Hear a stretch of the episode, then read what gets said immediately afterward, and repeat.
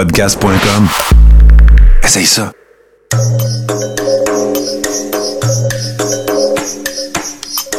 Bienvenue dans le podcast Sur la Terre des Hommes. Pour profiter au maximum de l'expérience du podcast, prenez quelques minutes pour aimer notre page Facebook. Vous pouvez aussi nous suivre sur Twitter au Sur la Terre des Hommes podcast et sur Instagram au Sur la Terre des Hommes podcast. Si vous possédez un iPhone, prenez une minute pour nous laisser un avis. Ainsi, vous allez faire grimper le podcast dans le moteur de recherche. Finalement, si vous voulez encourager Sur la Terre des Hommes et obtenir des épisodes exclusifs, vous pouvez contribuer monétairement sur la plateforme patreon.com. P-A-T-R-E-O-N.com. Recherchez sur la Terre des Hommes et pour seulement 2 par mois, vous y aurez droit. Le podcast peut désormais débuter. Bienvenue sur la Terre des Hommes.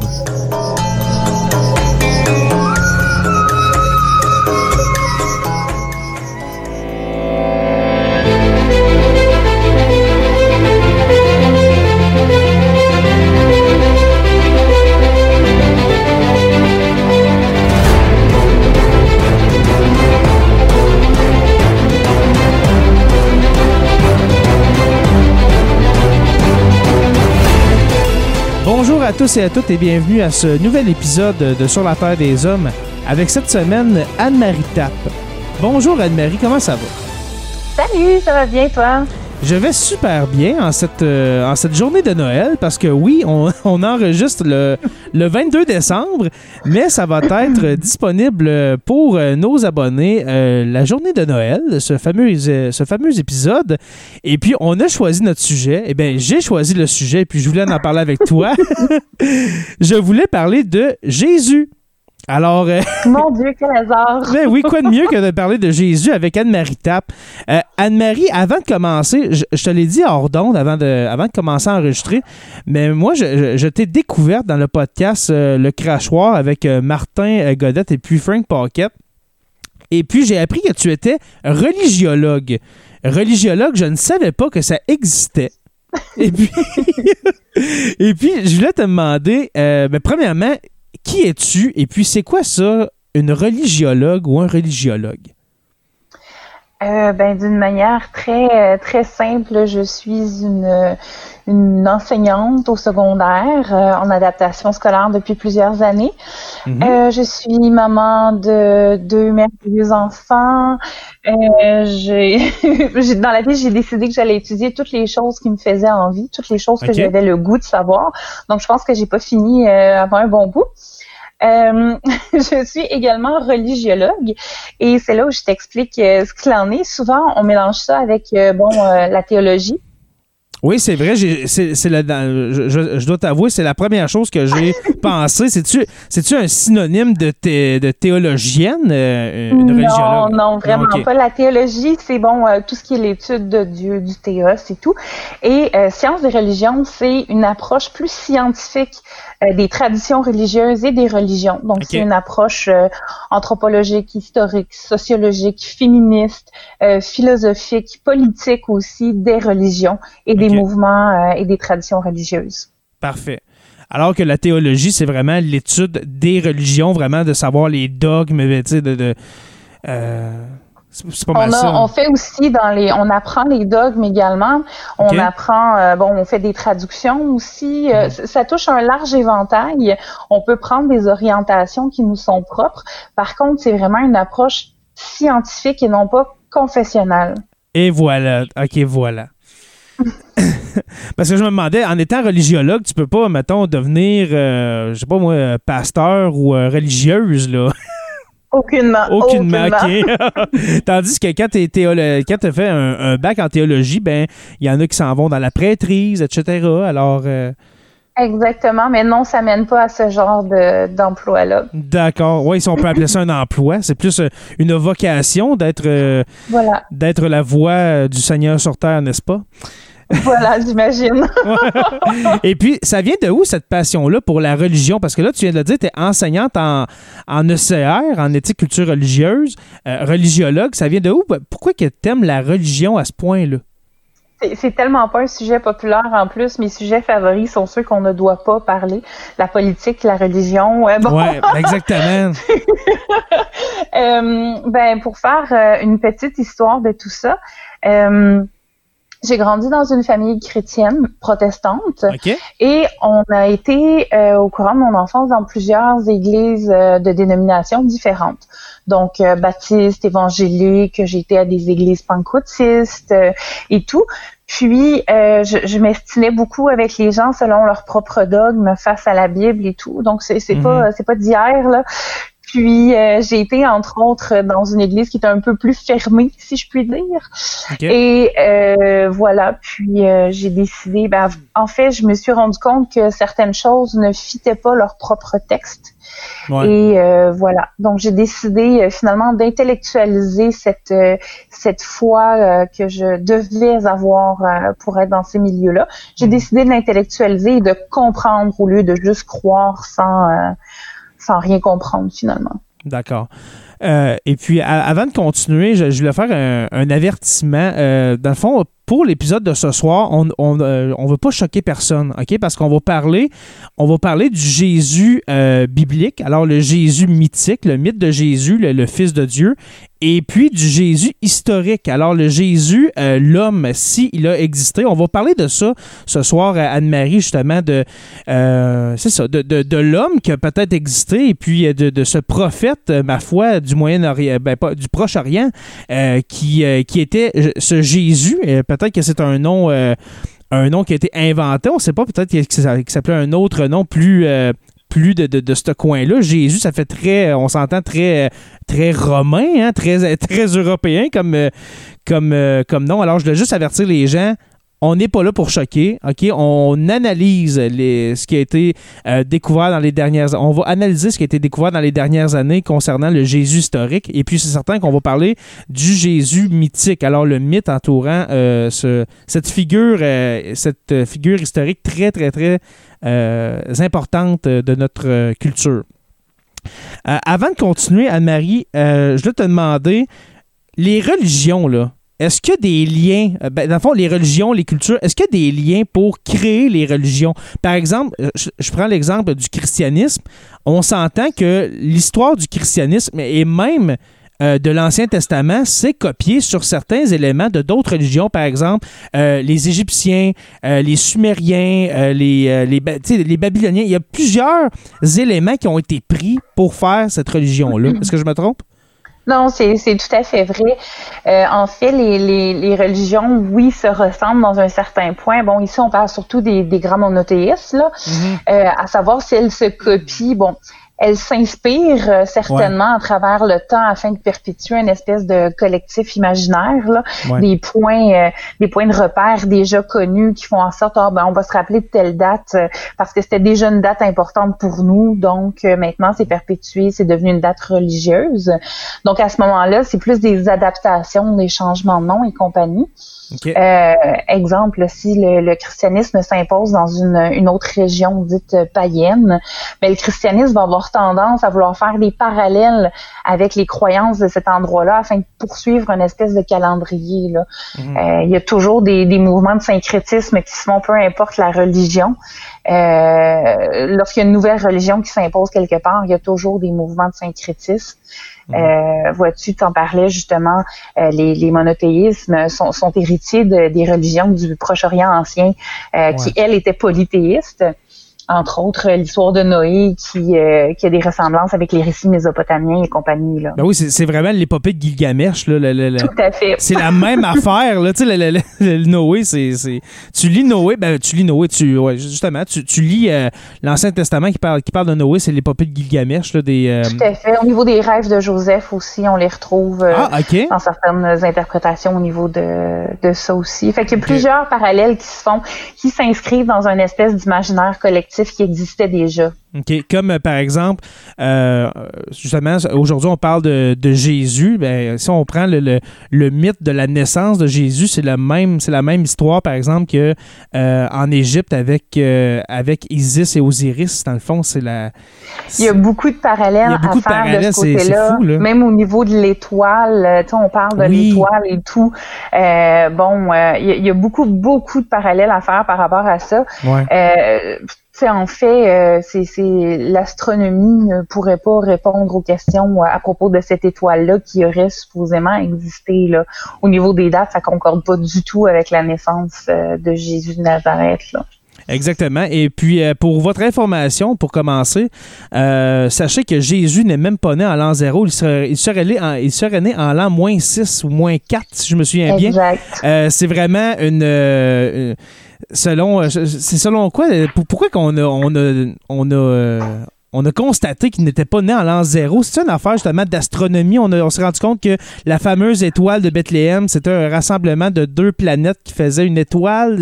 Ça ressemble à ça. C'est, en tout cas, je fouille dans mes Ben, souvenirs. Là, mais... En fait, en fait, on dit qu'il est né en moins 6 ou moins 4. Euh, entre autres, dans Luc, on parle d'un recensement au niveau de sa naissance. Ah, ok, le recensement, oui. Mais il y a eu un recensement à l'an moins 6 et c'était des recensements qui se faisaient à tous les 12 ans. Donc, euh, ça, ça pouvait pas être à l'an 10 zéro euh, de l'ère commune. Euh, donc, il serait né autour de moins 6 ou moins 4. Euh, le, le, le, le, le commencement de, de, de, comment dire, du ministère de Jésus, selon Luc, euh, bon, il y avait 30 ans quand il a commencé, mais en même temps, c'est l'âge à laquelle euh, les, les gens pouvaient parler en public dans le monde rabbinique. Donc, c'est toutes sortes d'éléments comme ça. Là. Quand on dit dans, dans le monde rabbinique, on parle euh, certainement de, de se prononcer au temple, dans les synagogues, etc. Là. Voilà, oui, parler en public euh, dans ces, dans ces lieux là. Parce que c'est important de, de le mentionner pour les abonnés. euh, Jésus, avant d'être, euh, avant de, de- de fonder le christianisme, et puis là, encore là, c'est pas lui qui l'a fondé. Ça a été fondé par après avec l'écriture des évangiles et puis euh, et tout ça, là, le rassemblement pour faire l'espèce de, Bible qu'on connaît aujourd'hui, ces évangiles-là. Mais il était juif à la base, Jésus, et puis c'est c'est ça qu'on va parler aujourd'hui, l'espèce de, de, de, de contexte social qu'il y a dans les années, on, on- va dire, mettons, l'an 30, là, pas l'an moins 24 à cause qu'il est dans moins 6, là, mais mais il y, y a un contexte social dans, dans- en, en Judée, en, en Galilée, dans, dans- ce coin-là, euh, en l'an 30. Il faut dire qu'on est en plein... euh, dans l'Empire romain, euh, la, Judée a été prise il y a quelques décennies, quand Jésus a 30 ans, a été pris par les Romains.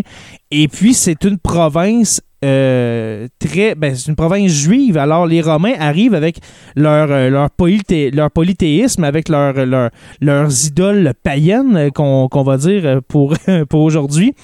Et puis les Juifs, ben, c'est Yahvé, c'est c'est du monothéisme. Alors, c'est- il y, a- il y a vraiment un clash idéologique qui va se passer en Judée dans ces années-là, là, au début Oh, du oui. premier siècle. là.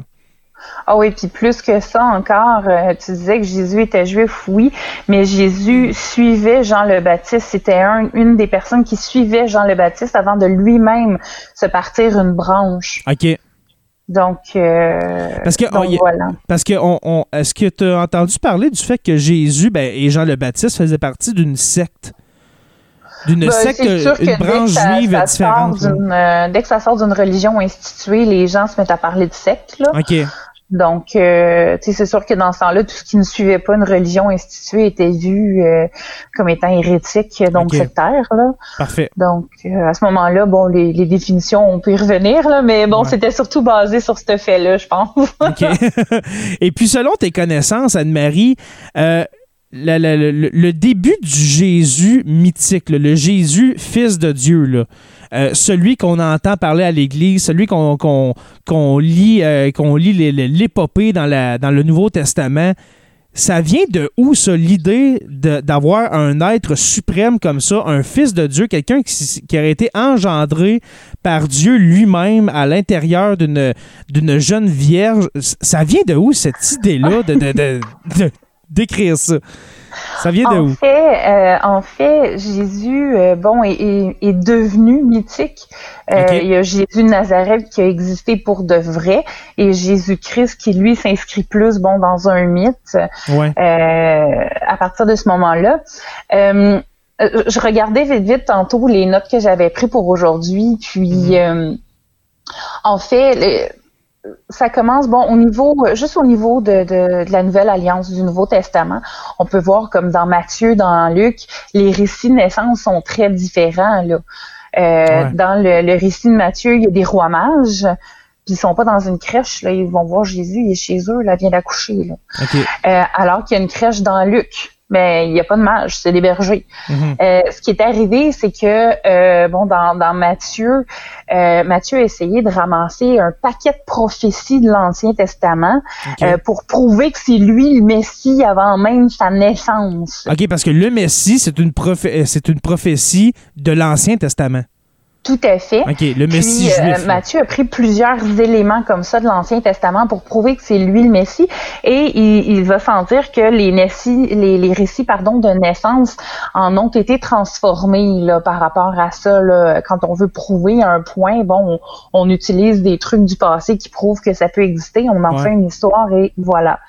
Alors que Luc était plus dans un procédé littéraire euh, grec Ouais. euh, qui tient à montrer, il faisait le parallèle entre lui et Jean le Baptiste et il tentait de, monter la- de montrer pardon, la supériorité de Jésus par rapport à Jean le Baptiste. Mhm. Donc, euh, bon, dans son cas, euh, Jésus est né d'une vierge, euh, pas pour euh, nécessairement... Il est né d'une vierge pour rendre ça glorieux, sa naissance. Ben, genre, rendre ça surnaturel. Sa, mère était vieille, là, tu sais. Ouais, c'est ça. Pour, dans le fond, pour rendre ça surnaturel, dans le fond, le Fils de Dieu ne peut être qu'engendré par une vierge, comme, comme justement, tantôt, j'ai parlé des Égyptiens avec euh, Isis, Osiris, etc. Mais en fait, le mot vierge vient d'une mauvaise traduction. Ça voulait dire pur. Dans Ok. les, les- dans l'Ancien Testament, quand on parle de vierge, on parle de quelque chose qui est pur, une eau pure et limpide. Euh, c'est une eau qui est vierge, là, Mhm. mais tu sais, euh, ça veut pas dire vierge au sens sexuel. Là. Exactement. OK. Alors, si je peux résumer, dans le fond, Jésus a été glorifié, a été euh, euh, amené au rang de Dieu, au rang de Messie après sa mort. Toi, tu penses pas que Jésus, pendant de son vivant, le Jésus historique se proclamait lui-même fils de Dieu? Tu penses pas ça? Aucunement. Lorsqu'on parlait de lui, les gens disaient ah ben quand il demandait qui pensez-vous que je sois? Et qu'il s'est fait répondre ben tu es le, le Christ, le Messie, le Fils de Dieu. Mhm. Il détournait toujours un peu après. Lorsqu'il parlait de lui, il parlait de lui comme étant le Fils de l'homme. C'est ça, le fils, exactement, le fils de l'homme. OK. Exactement. Mais de lui-même, jamais il n'a dit qu'il était le Christ ou le Messie. OK. Comme étant le fils, justement, de, de Yahvé, le fils de Dieu. Exactement, pas au niveau, euh, pas au niveau d'une création aussi euh, mythique là que, que ce qu'on en a dans Matthieu en fait. là. Exactement. Alors, c'est vraiment le Nouveau Testament qui a fait de Jésus l'être euh, l'être surnaturel, l'espèce de super-héros fils de Dieu, si on veut. là. Oui, oui, surtout, surtout Matthieu qui avait l'air d'être son fan, euh, son fan numéro un, qui a Ouais, tellement ça. plugger de prophétie pour montrer que c'était lui. Euh, donc euh, oui, ça c'est sûr. C'était- son dude, là, Matthieu. C'était celui qui suivait partout. Et puis, il faut dire Ouais, qu'au par après là, Ouais. mais ouais.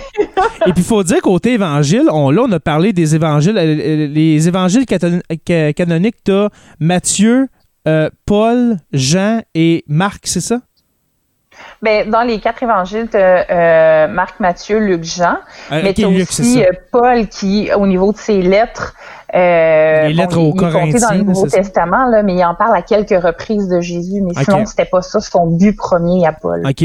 Parce qu'on s'entend que les évangiles qui ont été rassemblés pour former le Nouveau Testament, qui, est, qui allait être la base de la nouvelle religion, le catholicisme, qu'on qu'on- qu'on- qu'on peut... euh, Comment, comment dirais-je, qu'on peut situer, mettons, à son paroxysme quand c'est devenu la religion, euh, la religion officielle de, de l'Empire romain alentour des années 300 par, euh, sous Constantin, ça a été des évangiles qui ont été qui parlaient de Jésus comme étant fils de Dieu.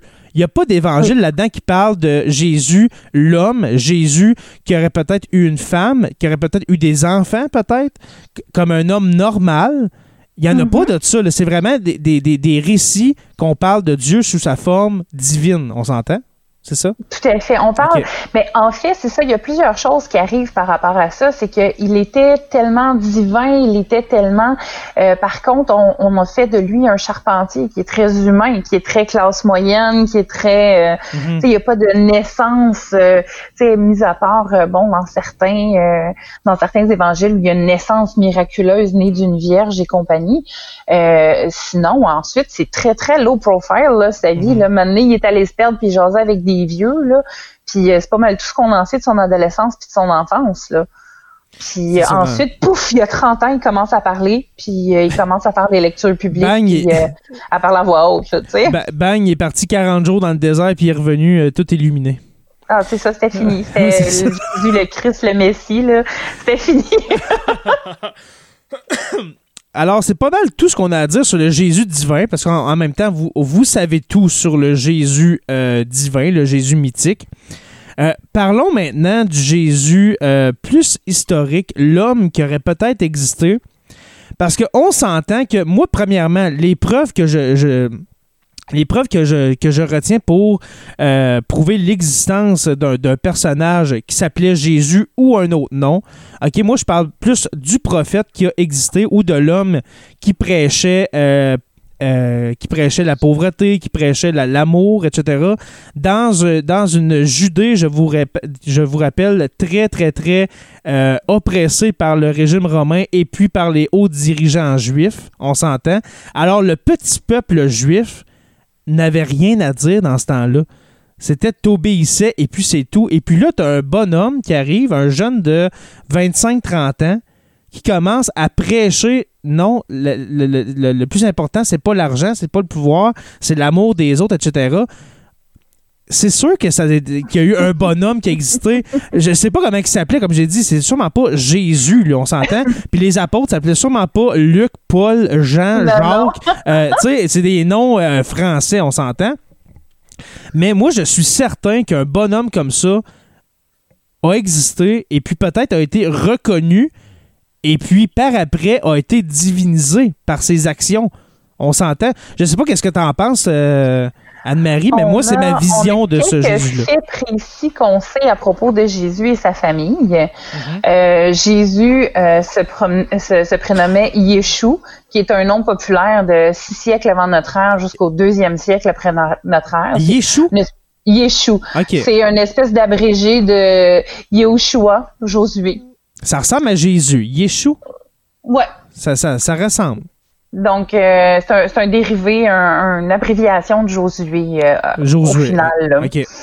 Euh, ce qu'il faut savoir aussi, c'est que, bon, Marie, Joseph et les enfants de Marie et Joseph qu'ils ont eus par après, parce qu'on en fait mention dans la Mhm. Bible, ainsi que de leurs noms, euh, les noms que ces enfants-là avaient étaient tous des noms d'anciens héros euh, de la Judée. Donc, il est né dans une famille un peu de, de rebelles, tu sais, euh, ne serait-ce que par le choix des noms des enfants. Euh, c'était déjà, euh, il faisait partie de la résistance euh, romaine là, contre les Romains. Là. Ouais. Donc c'est pas un fait isolé que Jésus allait euh, parler contre euh, le, le, le dit gouvernement, euh, sans- pas euh, parler contre le gouvernement, mais bon mettre son pied par terre par rapport euh, aux croyances religieuses et euh, humaines qu'il avait. Là, ça venait vraiment de sa famille aussi. Là, il est né dans une famille qui était comme ça. Là. OK. Parfait. Donc, euh, même pour ses parents, Marie et Joseph, là, ces noms-là nous indiquent euh, qu'ils appartenaient à un milieu de la résistance. là. Donc, le fait qu'il ait été condamné pour avoir été le roi des Judéens, ben, ça va dans ce sens-là aussi. Là. OK. Puis par après, ben justement, il y a eu tout, tout, tout son parcours à Jésus. Euh, ça a duré environ, quoi, une dizaine d'années, pas une dizaine d'années, mais environ 5, 5 à 10 ans, son... euh, son Ça a euh, vraiment pas été long si on se fie aux dates. Là. Euh, ça a vraiment, vraiment pas été long. Euh, il serait né autour de moins 4, moins 6. OK.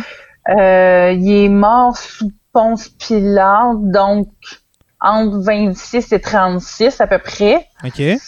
Donc, euh, en principe, ça nous donne un nombre de 40 ans. 30 ou en l'an 33. OK. Fait que compte tenu de la, la, la longueur de, de son euh, de la durée de son ministère, il y aurait eu entre 34 et 36 ans à sa mort. Ça a vraiment été un court ministère. OK. Parfait.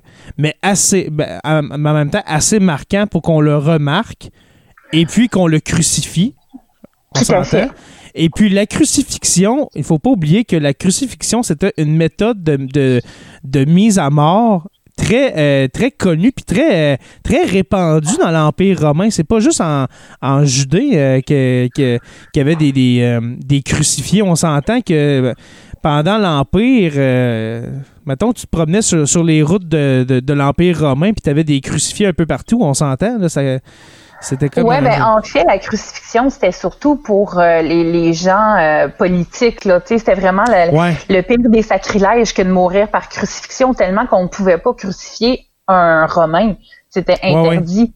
Puis euh, quand on dit entre autres que euh, bon, il y avait une croix de chaque côté de Jésus, puis c'était des voleurs puis qui se sont confessés sur la croix, c'est impossible. Les voleurs, ils se faisaient couper un membre au fouet, mais ils se faisaient pas crucifier là. C'était le, dernier, le, pire des sacrilèges là. Mm-hmm. Tu fais pas ça à un voleur là, tu sais. Donc, euh, non, non, c'était vraiment un, espèce de, truc politique par rapport à Jésus. Le fait d'avoir euh, personnifié, de s'être pris pour le roi des Juifs, le roi des Judéens. Mhm. C'est d'ailleurs ce qui était écrit là, sur son, son écriteau, le roi des Judéens. Ouais. Exactement. Et puis ça, ça fonctionne avec tout, euh, tout le, devrais dire la mascarade qu'il y a eu autour de son, euh, de son exécution euh, par, par crucifixion. Euh, comme tu dis, qui, a été, a été injurié justement tout le long de son parcours, que, qui se faisait, que son écriteau était écrit, où est-ce qu'il était écrit le roi des Judéens. On y a planté une couronne sa tête remplie d'épines de c'est-tu des épines de rose euh, ou des épines d'une autre plante de, ce coin-là qui est assez pour y rentrer jusque dans le crâne? Euh, il, a mangé à claque. Là. Fait que tu fais pas ça à n'importe qui. On non, c'est ça. Puis la couronne, c'était vraiment pour lui parce qu'il était le roi des Judéens. C'était vraiment dans le but de le blesser avec son propre faux orgueil de roi des Judéens. Ouais. Puis en même temps, comme on a dit tantôt, on n'a pas de preuve que il se nommait lui-même, il se prétendait le roi des Juifs, le roi des Judéens, on s'entend. Mais c'est écrit nulle part. C'est ça, c'est écrit nulle part, mais par exemple, les gens, les Juifs, ben, ces croyants, eux autres, justement, ils voyaient tellement comme euh, différent, différent de tout le monde, celui qui est capable de, de contredire le pouvoir, euh, le, pouvoir en place, c'est sûr que c'est le Messie. C'est impossible que ce soit quelque chose d'autre que ça. Alors, c'est notre roi, c'est le, le Messie, c'est le roi des Juifs, et puis sûrement que c'est parti de là non seulement ça, il était de la lignée directe du roi David. Exactement. Je veux dire, au niveau des liens familiaux, là, il était dans la lignée du roi David. Et euh, bon, d'ailleurs, il, s'est fait chanter euh, Hosanna au fils de David mhm. parce qu'il était en lien avec lui. Et là, il se proclame, il se proclame pardon, roi d'un endroit alors que c'est sous gouvernance euh, romaine. Euh, oublie ça, là, c'est mhm. fini. Là. Pour, pour ceux qui se demandent, le roi David, mais au juste, c'est qui? Ben, justement, la légende de David et Goliath, eh bien, c'est ce David-là. Oui, oui, je prends pour acquis bien des affaires. Là, non, non, non, inquiète-toi pas. non, inquiète pas. Je, je vais juste euh, vulgariser encore plus euh, pendant qu'on parle. euh, Anne-Marie, est-ce que tu as d'autres informations euh, concernant ce Jésus, ce vrai Jésus qui aurait peut-être existé? Est-ce qu'il y a eu des, des, des, des découvertes archéologiques, des, des, des des découvertes d'autres choses qui ont été faites euh, dans les dernières années? En fait, on a, euh, ben, au niveau des dernières années, euh, pour vrai, de, de, de, de, cette époque-là, moi, je n'en ai pas en main des preuves qui ont été vérifiées et revérifiées. OK. Euh, par contre, on a plusieurs dans, dans les écritures, euh, au niveau, euh, même au niveau bon de Flavius Joseph et tout, on a des attestations multiples de l'existence de Jésus de Nazareth. J'en ai quelques-unes ici, entre autres. il y a plusieurs endroits. Attends, j'essaie ici. Ok, oui. Donc, bon, premièrement, Jésus parle du royaume de Dieu. Dans Marc, dans Matthieu, dans Paul, dans Thomas, euh, on trouve cette source-là au niveau de, de Q aussi. Là. Bon, donc, euh, ce qui veut dire tous les récits, les paroles qui sont attribuées à Jésus. Ok, est-ce que je, je, pensais que tu parlais de QAnon, là, je sais pas sûr. Non, non, non, non, non, non. là, là, de Q, de, de, quoi tu parles, Anne-Marie? Euh, voyons. Q, Q était là, ah ouais? il était partout, même. Il est partout, gars. Même le 2000 ans. Donc, Q étant les récits des, paroles que Jésus aurait dites euh, ou des trucs qu'il aurait fait. Donc, euh, voilà, c'est voilà, ce n'est que ça.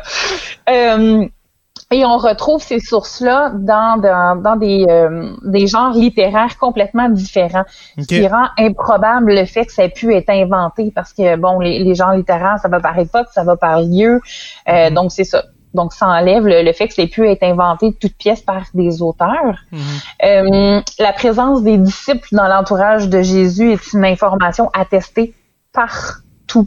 Donc, pas juste dans les évangiles, mais dans les textes de cette époque-là où on relate qu'il y avait un homme qui s'appelait Jésus, il avait des disciples avec lui. Donc, ça, c'est attesté partout aussi. Euh, le fait qu'il ait fait des guérisons euh, même dans les textes. C'est vrai, on n'en a pas parlé de ça, ces fameux miracles-là. C'est-tu vrai, ça, qui a, multiplié les pains et les poissons et puis qui a marché sur l'eau, Anne-Marie? c'est bien relatif, hein? c'est quoi ça, marcher sur l'eau, hein? C'est quoi au juste? Hein? C'est-tu. Moi, j'ai vu euh, Chris Angel le faire, fait que depuis ce temps-là, moi, je capote un peu. Mais, ouais, vrai, mais les, les guérisons lui sont attestées même dans des textes qui lui sont hostiles. Euh, par contre, ce qu'il faut savoir, c'est que de faire des miracles à cette époque-là, c'était chose courante. Là. Il n'y avait pas juste lui, là, je veux dire, euh, Alain Choquette aurait été un demi-dieu, là, c'est certain. Oui, c'est sûr, regarde, t'amènes Alain Choquette avec un paquet de cartes en judée, regarde, euh, c'est une Ah non, c'est certain, là, tu sais. Oh, Donc, de faire des miracles était quand même chose commune pour l'époque. Un guérisseur, mettons? il y a des choses qui n'étaient pas communes, c'est le fait que lui, dans son message, apportait des espèces de, de conflits, si je peux dire, au niveau euh, du sabbat. Euh, mm-hmm. Il y avait le souci des exclus aussi, chose que les autres ne faisaient pas. Euh, bon, ça rapporte pas de l'argent, les exclus, là. Donc, c'est ceux qui sont miséreux et tout. Ouais, les malades, les infirmes, les... Donc, c'est ça. Il y avait un souci des exclus. Il insistait beaucoup sur l'amour et le pardon, contrairement à d'autres. Euh, qui, qui, apportait surtout un message de prendre le dessus sur son prochain, surtout s'il y a quelque chose qui peut te donner. Mm-hmm. Euh, on le voit en ce moment, je ne sais pas pourquoi je pense à ça. Euh, puis, par contre, il y a aussi des trucs qui, ne fonctionnent pas du tout dans les Écritures par rapport à Jésus. Donc, il y a des choses qui attestent sa présence, puis il y a des choses qui sont un peu contradictoires aussi. je vais, je vais me lancer. Euh, dans les, les, critères d'embarras, c'est tous les événements qui arrivent en contradiction avec ce que les évangiles tentent de véhiculer. Euh, des informations qui pourraient être embarrassantes, puis que les, les, gens qui ont écrit les évangiles connaissaient et pouvaient pas passer à côté. Fait que des fois, ils ont essayé comme de twister l'histoire pour que ça fitte dedans. Par exemple? Donc, ben, le baptême de Jésus par Jean-Baptiste. Le fait que Jésus ait été baptisé, ça veut dire qu'il était pécheur, puisque le baptême, c'est pour laver tous les péchés. OK, c'est pas euh, c'est pas comme euh, à, la naissance ou bien quand tu entres dans une nouvelle euh, religion que tu te fais baptiser dans ce temps-là. Comme aujourd'hui, ben, on. Comme Jésus a été baptisé adulte. Parce qu'il faut prendre le choix de sa religion finalement, le prendre le choix, faire une représentation physique de ce que tu as déjà fait dans ton cœur par rapport à ta religion. Euh, puis tu peux pas faire ça quand t'es bébé naissant. Là, t'as à peine conscience que tu viens de faire dans ta couche. Là. Mais tu sais, euh, c'est tellement contradictoire. Aujourd'hui, on baptise les gens très croyants là, baptisent le plus vite possible, sinon ils tombent dans le purgatoire qui a été inventé en passant pour euh, justement avoir plus d'argent du côté de Rome pour bâtir la place Saint-Pierre. Ça, c'est un autre, c'est un autre débat.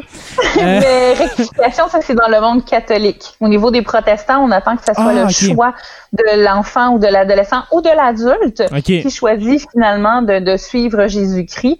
Et euh, lorsqu'il fait ce choix, là, il peut se faire baptiser. Ah, ok, parfait. Ok, je pense qu'on Donc c'est vraiment deux univers euh, différents complètement, mais c'est euh, oui, c'est pour effacer les péchés. Et le fait que Jésus se soit fait baptiser, ça veut dire qu'il aurait été pécheur parce que ça sert à ça le baptême là. Ok.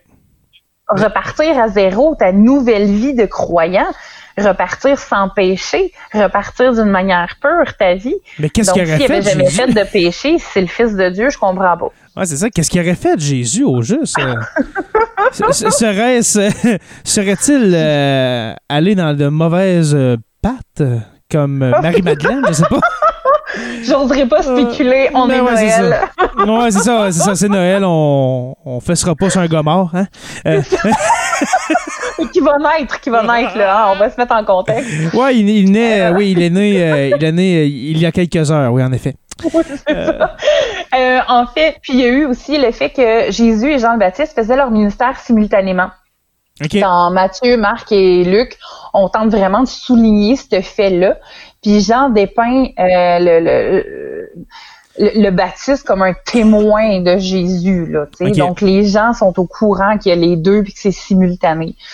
Euh, entre autres, euh, dans Jean 4, euh, oh, Jean 4, 2-ish, là, euh, les disciples de Jésus baptisaient avec Jean le Baptiste. Euh, Jésus et Jean-Baptiste ont tellement de points en commun. Euh, par contre, Jésus, c'est ça, il se distingue euh, par son, son côté non-ascète. Il refusait le jeûne. Il a arrêté l'histoire du baptême. Jésus a jamais baptisé personne.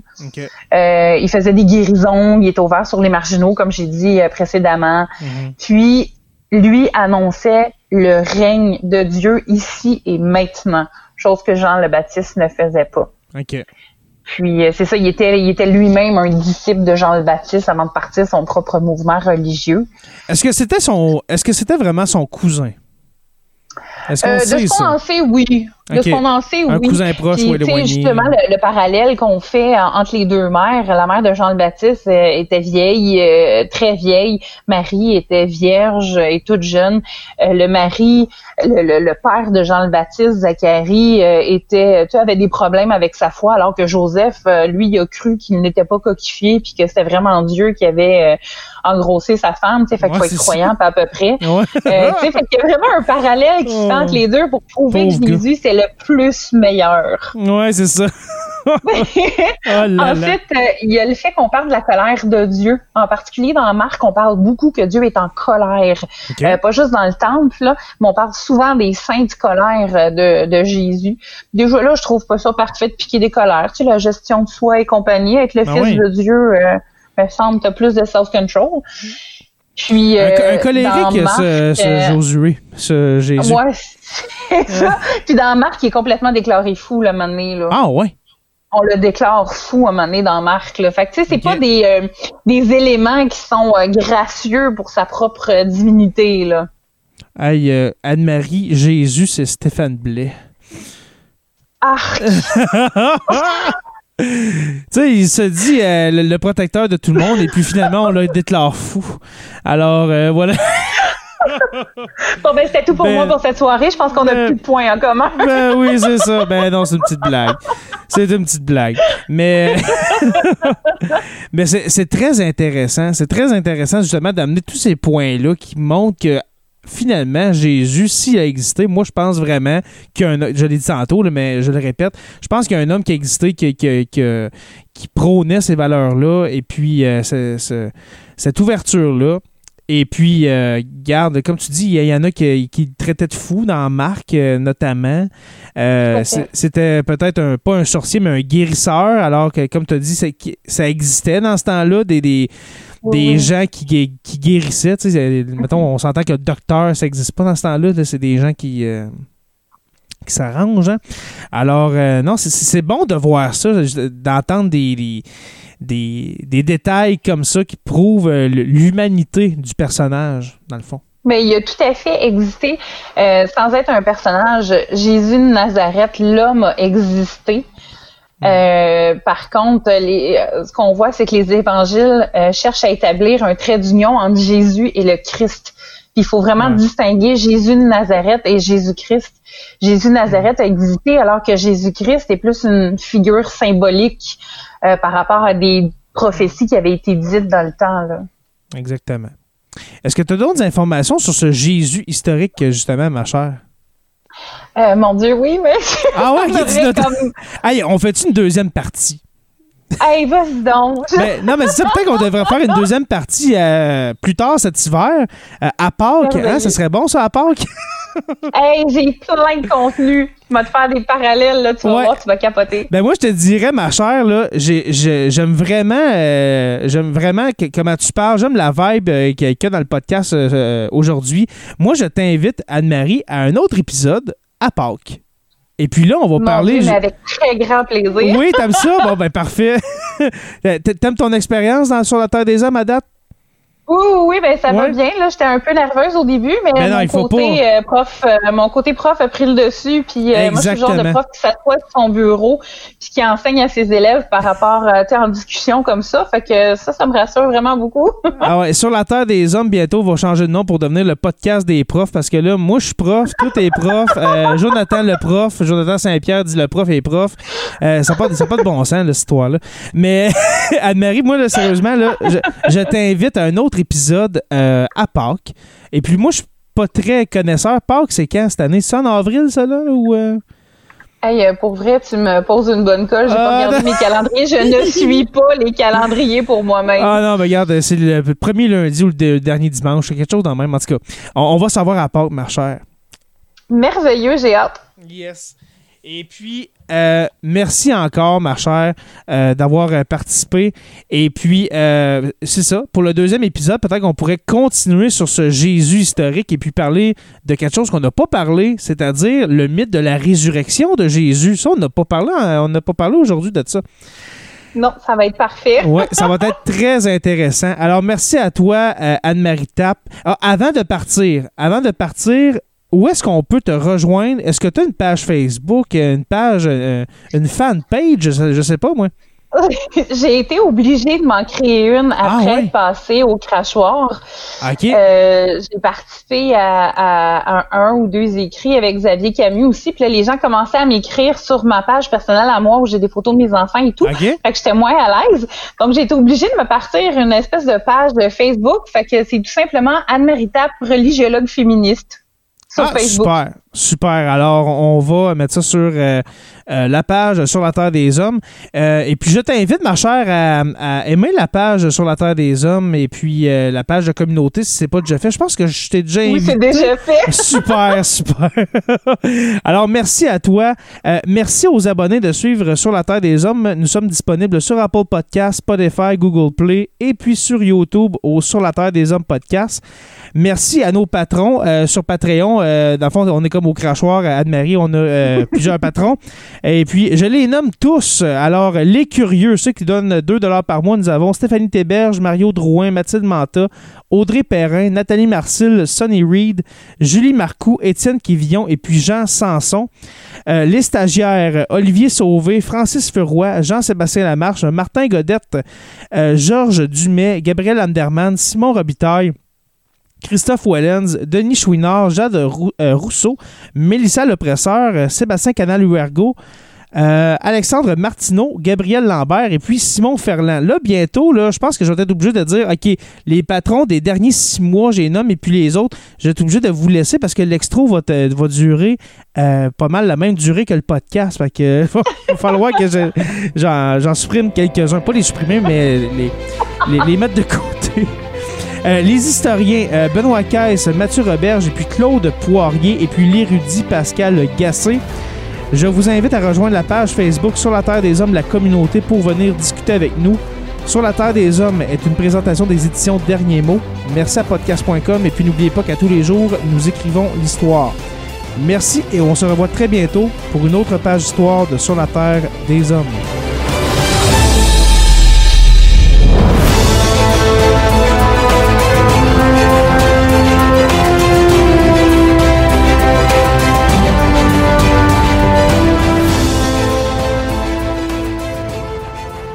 Membre de la famille H2O Web Media.